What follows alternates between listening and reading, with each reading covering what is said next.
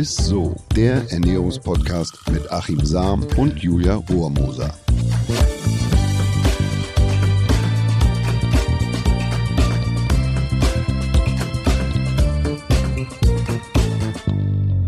Hallo ihr Lieben zu einer neuen Folge von Isso, dem Ernährungspodcast mit Achim Sam und, und eurer Lieblingsradiomoderatorin und Isso-Moderatorin der Julia Rohrmoser. Ja, wir sprechen heute über ein Thema, das eigentlich eigentlich muss man schon sagen, uralt ist, aber in der letzten Zeit wieder richtig krass in Mode gekommen ist. Und zwar Fermentieren. Genau. Ja. Also wenn ich an früher denke, also in, in, an ein Land vor deiner Zeit, liebe Julia, da stand der Keller voll mit Einmachgläsern, Sauerkrautfässern. Also bei uns stehen die Steingutfässer, Sauerkrautfässer, die stehen bei meinen Eltern heute noch rum, aber ohne Echt? Sauerkraut, mhm. das gibt's eh nur noch selten. Sauerkraut war lange oder so, so fermentiertes, mhm. äh, das waren vergessene Lebensmittel, die, die aus der Mode gekommen sind. Denn die US-Amerikaner, die haben nach dem Zweiten Weltkrieg, haben die uns den Spitznamen The Crowd gegeben, weil wir damals halt so viel Sauerkraut gefuttert haben. Ja, und da ist das alles ein bisschen aus der Mode gekommen. Kennst du nicht The Crowd? Nee, The Crowd. Die Crowd. Ja, die Krautköppe sozusagen. Nee, das ja, ja, das so waren die Amerikaner nach dem Zweiten ja. Weltkrieg. Seitdem haben wir den Spitznamen The Crowd. Und ähm, ja, und das ist wirklich aus der Mode gekommen. Aber heute sind fermentierte Produkte. Es gibt auch Ayran, Kefir, ein Sauerteigbrot, mhm. vergorenes Gemüse wie Kimchi. Äh, äh, ja, und Sauerkraut wieder total im Kommen. Mhm. Als fermentiert äh, gelten Getränke. Man kennt beispielsweise auch Kombucha. Und ja, in den ja, USA gibt es äh, sogenannte, die heißen Brine Drinks. Und Was? die Grundlage dafür ist äh, eigentlich eine Gemüselake oder ein Gemüsesaft. Äh, aber wie es mit allem so ist, da ist recht oft, auch bei Kombucha und Co. ist es so, dass es aromatisiert mhm. ist oder stark gezuckert ist. Und da sind die positiven Eigenschaften und gesundheitlichen Effekte der Fermentation eigentlich wieder etwas reduziert, ja, oder, ja, ja. oder zumindest nicht so da. Also klar.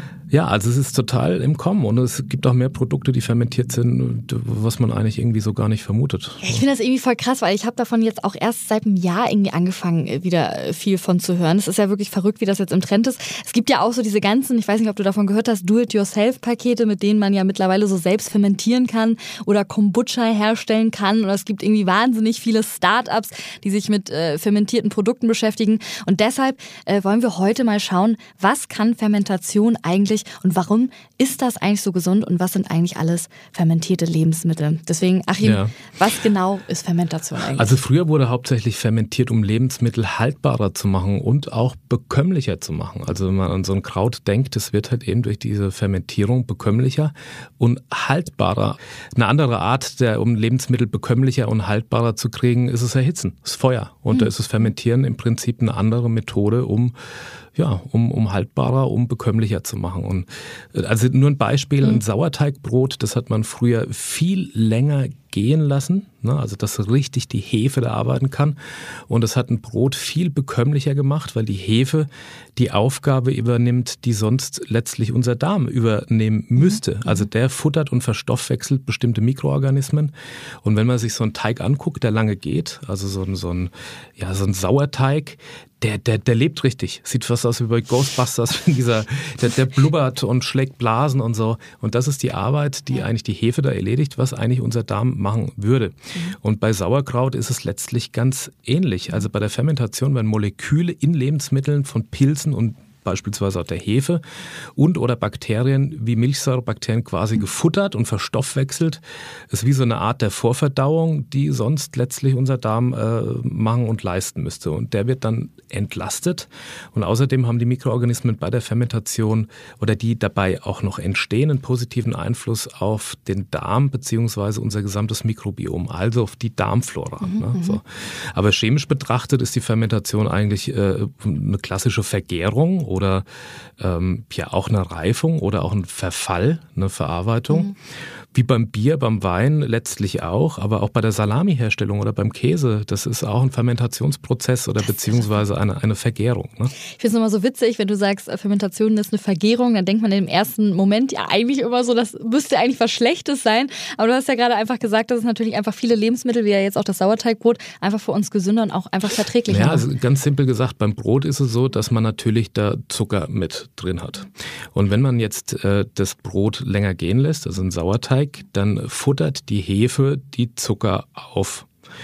So, und das ist das, was eigentlich dann, und diese, diese Gase, die dabei entstehen und so, das ist so was, was eigentlich bei uns ähm, im, im Darm entsteht. Ja, also die Mikroorganismen futtern den Zucker, fangen dann an zu gären und äh, äh ja, die Blasen äh, zu bilden und das führt dann und bei uns zu Blähungen, Verdauungsproblemen. Und das übernimmt, äh, übernehmen diese Mikroorganismen. Und deshalb muss man denen auch eine gewisse Zeit geben, um arbeiten zu können. Mhm. Das macht man bei der Fermentation. Beim Brot ist es tatsächlich so. Je länger ein Brot an Teig geht, umso bekömmlicher wird er letzten Endes auch.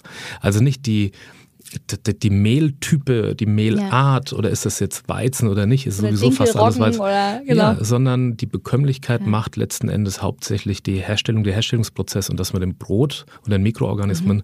Zeit gibt. Okay, also kann man das ja eigentlich so zusammenfassen, dass es schon Lebensmittel gesünder und verträglicher macht, ne? Ja, exakt. Also was es beim Brot bringt, wenn man es länger in Ruhe lässt, das habe ich ja bereits jetzt erzählt, aber mit dem Thema Fermentation setzt sich gerade eine Forschergruppe aus Stanford, äh, um, um der heißt mhm. Justin Sonnenberg, das ist der, der Leiter, sehr intensiv auseinander und, und da gibt's, sind eigentlich drei Benefits erkennbar. Also der erste Benefit wäre, dass man im Vergleich zu gesunden, unfermentierten, ballaststoffreichen Produkten sieht, die ja schon gesund gesund sind. Also wenn man ein nicht fermentiertes, ballaststoffreiches Produkt hat, dass schon ein kurzzeitiger Verzehr von fermentierten Lebensmitteln ausreicht, um die Darmflora positiv zu beeinflussen, beziehungsweise dass man sie mit äh, einer größeren bakteriellen, gute Bakterien, muss man dazu sagen, Vielfalt besiedelt und bestückt und zwar auch nachhaltig. Also das, was du mit ballaststoffreichen Produkten über einen langen Zeitraum machst, das kann man verkürzen oder das geschieht recht schnell, wenn man fermentierte äh, Produkte futtert. Dann hat man einen positiven Einfluss auf die Darmflora. Das bedeutet, dass sich die guten Mikroorganismen, äh, dass die sich vermehren und eine größere Vielfalt stattfindet. Und je größer diese Darmflora, die bakterielle Wiese im, in unserem Darm ist, umso gesünder ist es letzten Endes. Also wir haben eher eine Einschränkung und das hat eben, da haben fermentierte Produkte einen großen Einfluss drauf, nach recht kurzer Zeit und auch nachhaltig. Und der zweite Punkt wäre, dass der Verzehr von Fermentiertem zu einer deutlichen ähm, Verbesserung der Immunantwort geführt hat, also in den Untersuchungen, die da in Stanford gemacht wurden. Und gleichzeitig sank die Anzahl von Entzündungsbodenstoffen deutlich ab. Wahrscheinlich ist dafür ein Stoff namens Interleukin 6 verantwortlich. Der spielt eine große Rolle bei chronischen Erkrankungen, also mhm. beispielsweise äh, Alzheimer, Arteriosklerose, Rheuma und so weiter. Und gegebenenfalls können fermentierte Produkte einen gewissen Schutz vor diesen Krankheiten Echt? liefern. Oh, das ist so, auch das, also das krass, spricht okay. man oder da sieht man die ersten mhm. Zeichen, dass es eine mhm. besonders gute und eine Verbesserung der Immunantwort gibt in oh. bestimmten Bereichen. Also das ist auch noch sehr positiv. Und, äh, und drittens, die Fermentation, die kann auch den Alterungsprozess nicht in einem Produkt verlangsamen, sondern bei uns. Bei uns also, ja, ja. Und ähm, fermentierte Produkte haben quasi, würde ich fast sagen, ein Anti-Aging-Potenzial, denn fermentierte Produkte enthalten einen Stoff, der heißt Spermidin. So, den kennt man jetzt noch nicht so, nee, nee. aber der hat nach neuesten wissenschaftlichen Erkenntnissen besonders positiven Einfluss auf die menschliche Autophagie. Und die Autophagie ist sozusagen das Recycling-System unserer Zellen. Also ähm, Autophagie ist, man muss sich das so vorstellen, dass die Zelle immer einen Stoffwechselprozess hat und dabei entstehen Stoffwechselprodukte, die man recyceln muss, mhm. Proteine mhm. bzw. Aminosäuren. Und dieser Prozess, also diese, diese Entsorgung, der Umbau, des Recycling, die Autophagie, die nimmt im Alter ab. So. Und wenn dann zu viel äh, Müll da stehen bleibt und nicht wieder recycelt wird, dann stirbt die Zelle. Und das ist letzten Endes der Alterungsprozess. Ah, und dieses Spermidin ja. enthalten in ja, fermentierten Produkten, milchsauer vergorenem, also gerade Sauerkraut und so, ähm, oder Kefir etc., also wenn ein Lebensmittel reift, dann ist viel Spermidin drin und dieser Stoff hat einen besonders guten Einfluss auf die Autophagie. Das heißt, es beschleunigt das Recycelsystem unserer Zellen und wenn das beschleunigt ist und nicht einschläft und die Zellen kaputt gehen, dann hat man letzten Endes einen günstigen Anti Alterungsprozess, einen Anti-Aging-Effekt. ähm, ja, es ist die, also das ist verrückt. Das ist, also da gibt es da gibt's im Moment wirklich eine äh, ja. tolle, tolle Untersuchung auch zu, die, die, das, die das belegen. Also so Spermidin ist ein Stoff der Zukunft und der halt äh, in Fermentiertem auch mit drin steckt. Ja. Okay, sehr gut. Ja, sehr spannend. Du hast ja eben gerade auch schon Kefir kurz erwähnt, ne? Ähm, und äh, wo wir gerade schon dabei sind, ich habe auch schon mal öfter gelesen, Wasserkefir oder Milchkefir. Was mhm. ist da jetzt genau der Unterschied? Also Wasserkefir, Milchkefir sind zwei komplett unterschiedliche Sorten bzw. Kulturen und äh, haben unterschiedliche Mikroorganismen und Stämme. Ähm, Kefir kommt übrigens vom türkischen Kef, bedeutet so viel wie angenehme Konsistenz. Ah, und der okay. Milchkefir, wie es der Name schon sagt, äh, ist die Basis, die Milch. Mhm. Und beim Wasserkefir ist es Wasser. eben Wasser. Okay. So. Ja. Mhm. Und ähm, Milchkefir, den kennen ja die meisten von uns. Dick sieht aus wie so eine Dickmilch. Flüssige, ne? ja, Bei uns genau. wir auch Dickmilch. Äh, wird aus Milch hergestellt und säuerlichen Geschmack. Und ähm, je nachdem, wie lange man den fermentiert, desto saurer wird er und äh, ja, und enthält halt eben auch viele äh, Milchsäurebakterien, die besonders gut sind. Also das sind die, die man braucht, die einen positiven Effekt haben. Und bei dem Wasserkefir ist es so, dass es nicht Milch äh, als Basis ist, sondern letzten Endes ist es Wasser. Ist eher dann fast wie so eine, ja, sagen wir mal, fermentierte Limo, also ein probiotisches Erfrischungsgetränk. Enthält auch lebende Mikroorganismen, die eine positive Wirkung haben können. Ja, Trockenobst kommt da oft noch mit rein, ähm, quasi als, als Nahrung, als Zuckerquelle, Stickstoffquelle für die Mikroorganismen. Ja, und dann vergärt das Ganze mit dem äh, Zucker. Also den braucht man, um diesen Gärprozess zu starten.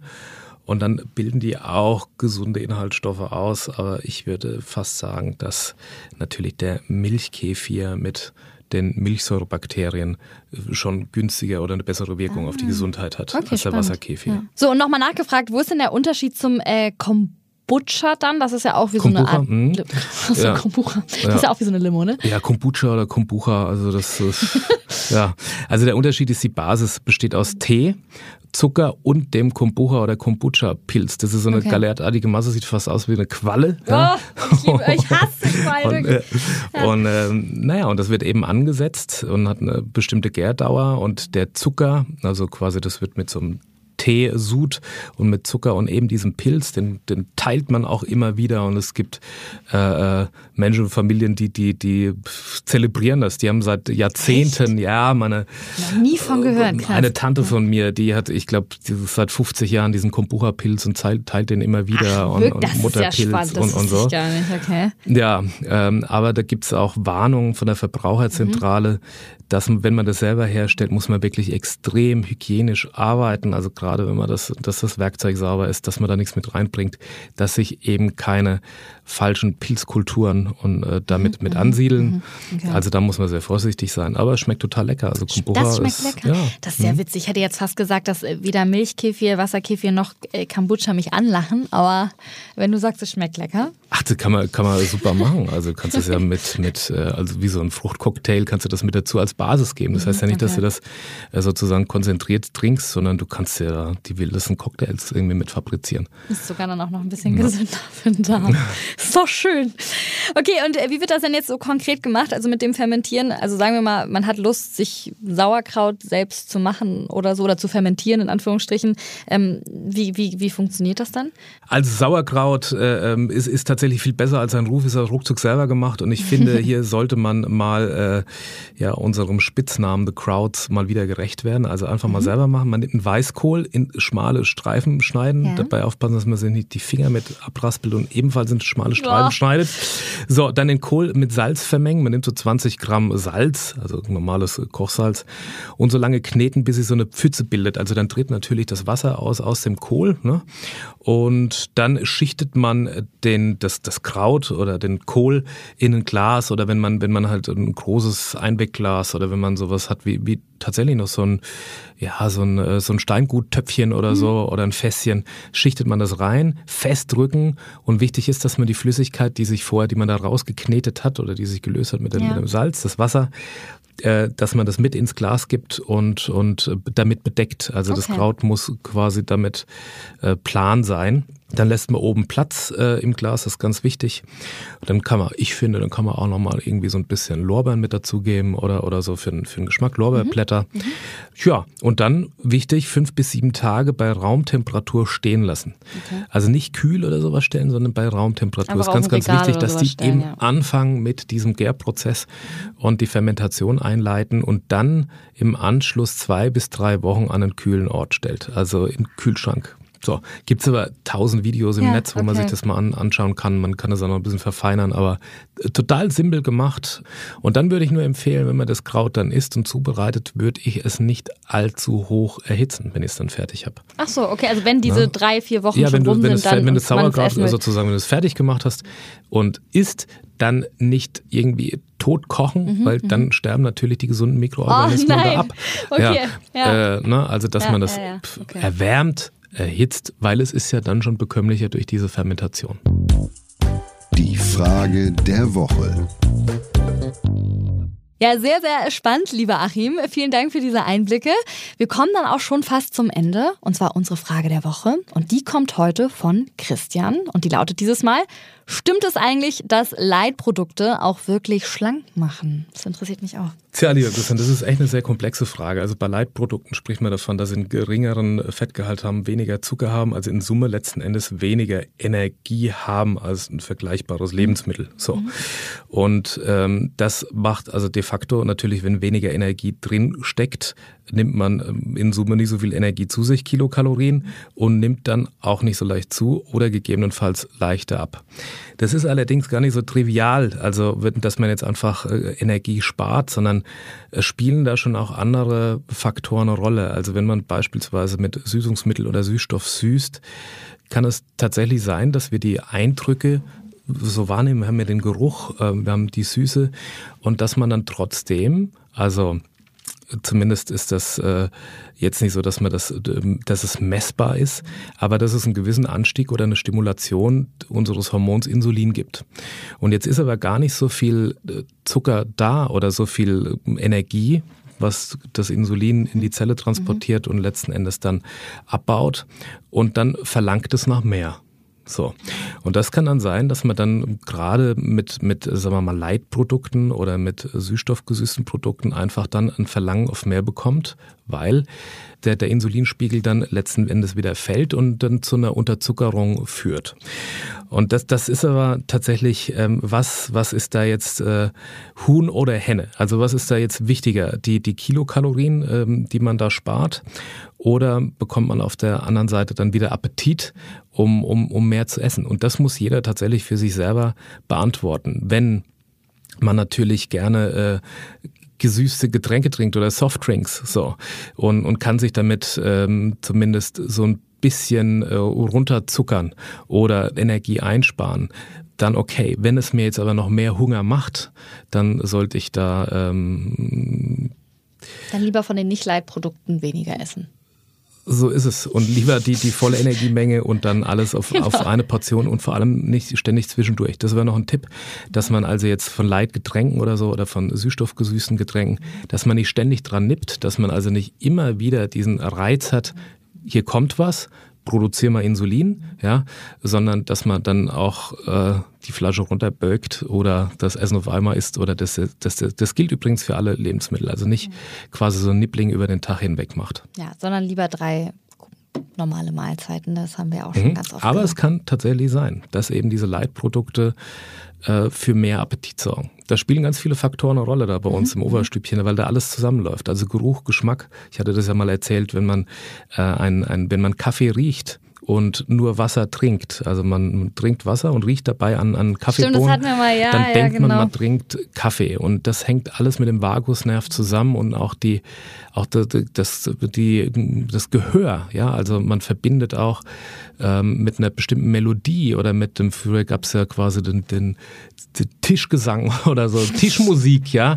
ja. Und, und äh, das führt dann auch zu einer, zu einer Verbindung, dass man ähm, gern isst oder dass man mehr genießt und dann auch mehr mhm. futtert. Also das spielt schon alles eine Rolle. Okay, ja Christian, wir hoffen, äh, Achim hat die Frage jetzt äh, gut für dich beantwortet. Ne? Wahrscheinlich kriegst du noch mehr Hunger jetzt. äh, und wenn ihr auch eine spannende Frage habt, ne, schreibt sie uns gerne per Mail an isso.edeka.de oder natürlich auch per Instagram, ist alles möglich. Vielleicht landet sie dann auch schon bald hier bei uns im Podcast. Zusammenfassung. So, ich würde aber noch mal ganz schnell, bevor wir am Ende sind, noch einmal kurz zusammenfassen, was ich für mich mitgenommen habe. Auf jeden Fall ähm, ja, ist äh, Fermentation eine sehr gute Geschichte für unseren Darm und allgemein für unsere Gesundheit, da beim Fermentieren ja einige wichtige Stoffe entstehen, zum Beispiel für unser äh, Mikrobiom. Und was ich auch mitgenommen habe, ähm, alle Lebensmittel, oder es macht alle Lebensmittel sozusagen verträglicher und gesünder einfach für uns. Ne? einfach. Bekömmlicher und Anti-Aging-Effekt. Meine Güte, oh, dass Leute, du das vergisst. Anti-Aging-Effekt. Ja, ich weiß. Das war's dann auch schon wieder von uns, ihr Lieben. Wir hoffen, ihr habt wieder einiges mitnehmen können. Ne? Lasst es uns gerne wissen, wie euch der Podcast oder diese bestimmte Folge gefallen hat. Teilt uns äh, gerne einfach eure Meinung mit ähm, und teilt uns vor allem ein bisschen auf Instagram. Ne? Da haben wir immer Insta-Stories, könnt ihr hinter die Kulissen schauen und wir freuen uns über jeden neuen Follower. Macht's gut und bis bald. Gut Ding will Weiler. Tschüss. Ciao. Dieser Podcast wird euch präsentiert von Edeka. Wir lieben Lebensmittel.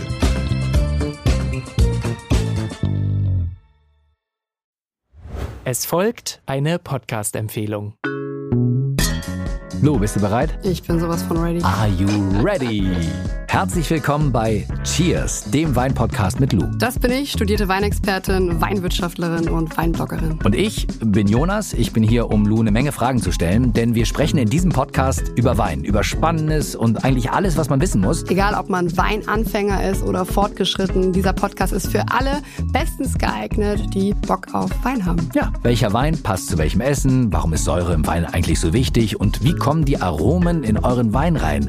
Und warum spuckt Lou nach dem Probieren immer wieder alles aus? In kurzen und knackigen Episoden gibt es genau auf diese Fragen die passende Antwort. Und ab und an gibt's auch noch Gäste. Und wenn ihr Fragen habt, dann schreibt sie uns an cheers.edeka.de. Jeden Montag gibt's eine neue Folge, überall da, wo es Podcasts gibt. Und ich würde sagen, Cheers.